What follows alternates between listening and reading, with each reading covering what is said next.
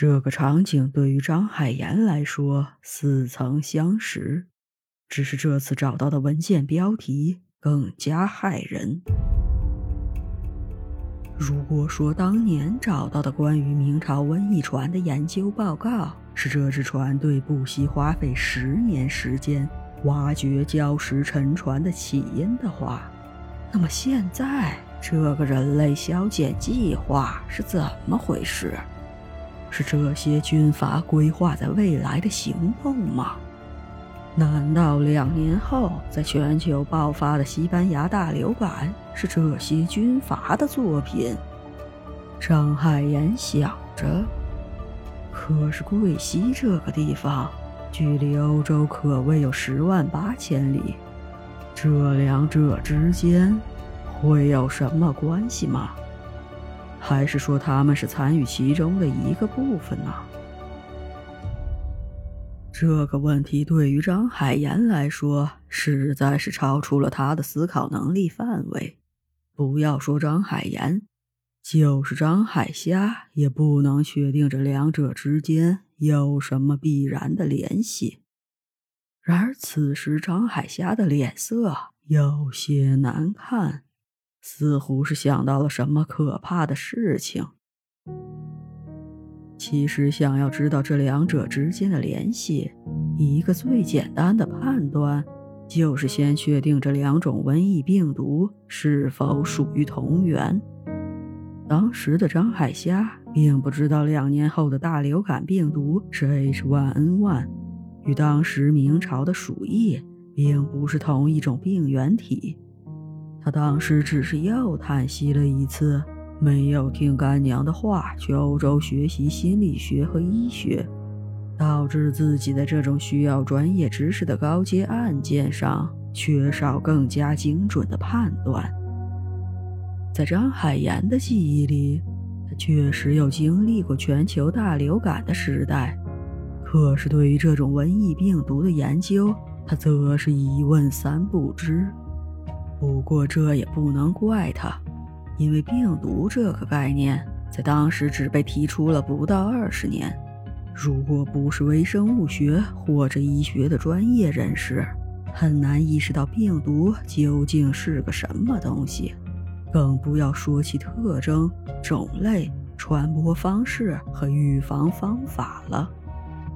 瘟疫在当时对于普罗大众来说，更多的被解读为邪祟或者诅咒，而甲型 H1N1 流感病毒更是在九十多年后才被确定的。潘花海礁案的结案年是丙辰年，民国五年，公元一九一六年，当时正值第一次世界大战期间。当然，当时的人管这次战争叫世界大战。在全球战争时期，发现一个叫做“人类削减计划”的秘密档案，这不得不让张海霞往更深一层的地方思考。其实，在了解完人类瘟疫历史之后，张海霞就已经发现，瘟疫杀人。往往比战争更为高效，而且病毒可以以一种他们当时不知道的方式传播，这可比有形的枪炮隐蔽多了。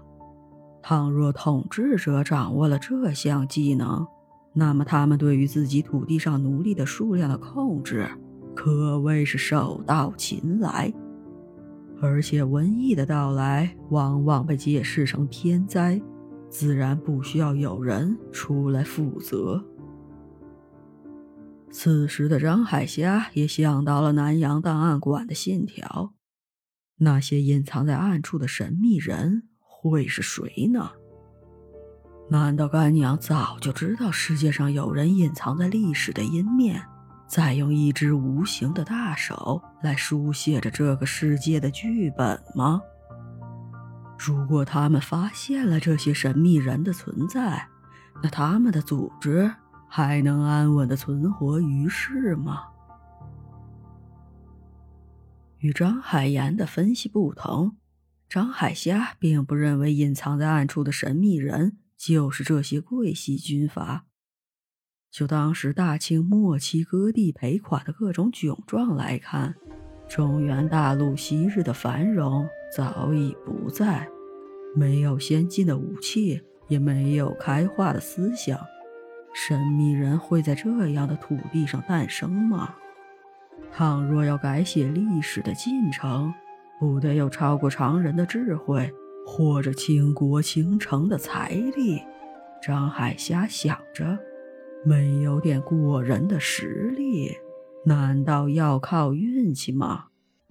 可是运气不也是实力从量的积累到达质的飞跃的拐点吗？如果非要说这些贵系军阀与神秘人有什么关系，张海霞觉得，那他们应该也只是代理人。张海霞有点想跟着这些船队去到北海，亲眼看看这些军阀背后的操盘人到底是谁。可是就凭他和楼鬼两个人，想在荷枪实弹、机警异常的军舰上秘密生存一个月，似乎又不太现实。留给他们查案的时间实在是太少了。他们必须在这个案发现场就分析出事件的真相。想到此，张海霞把这份文件放在张海岩的手里，说道：“把它背下来，下次讲给我听。”还有下次。张海岩又听到了这个熟悉的词，不禁心里一凉。难道他还要再死一次？他们不是已经发现这些军阀挖掘礁石沉船的原因与目的了吗？这还不能破案吗？我之前说过一次。张海霞眯起眼睛，几乎没怎么用疑问的口吻。哈？张海岩一愣，他没想到单从语气，虾仔就能判断到如此准确。他刚才在同步记忆的过程中，并没有细讲到二人之前的对话内容，因为他发现虾仔并不需要知道的那么细节，也能做出合理的判断与预测，这就大大节省了他每次讲述的时间，而留出一定的时间来搜集新的线索。如果让虾仔知道了自己之前说过相同的话，那他刚才说的这只是第二次循环，岂不就露馅了？这明明是张海岩的局，他可不能露怯。你放心，我懂哪里是重点。张海霞没有再追问，因为他在听张海岩讲述案件的时候就已经发现，他已经在精挑细选了。毕竟楼鬼这小子讲话。从来没有如此精简过，不把对方忽悠瘸了，他都不叫阿兵。而这次的态度是如此的谨慎与庄重。张海岩的讲述中，不仅带着对案件的总结与思考，还有对重要细节的分析和对未来行动的指挥。这种冷静与理智。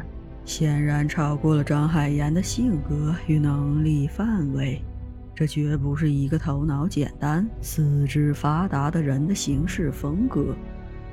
所以张海霞据此判断，老贵经历的这个事件循环应该不下三次，而他自己能做的就是帮张海岩找出更多的线索，和在有限的时间里。分析出更多的真相，所以这么重要的文件内容，他一定要帮张海岩划重点，让他记住关键点，下次直接告诉他。当然，张海霞之所以会有如此肯定的判断，跟他最初给楼鬼的暗号密不可分。那暗号里隐藏的玄机，不是一般人容易理解的。张海霞此时还没有意识到，他的这种节省时间的做法是多么的前卫。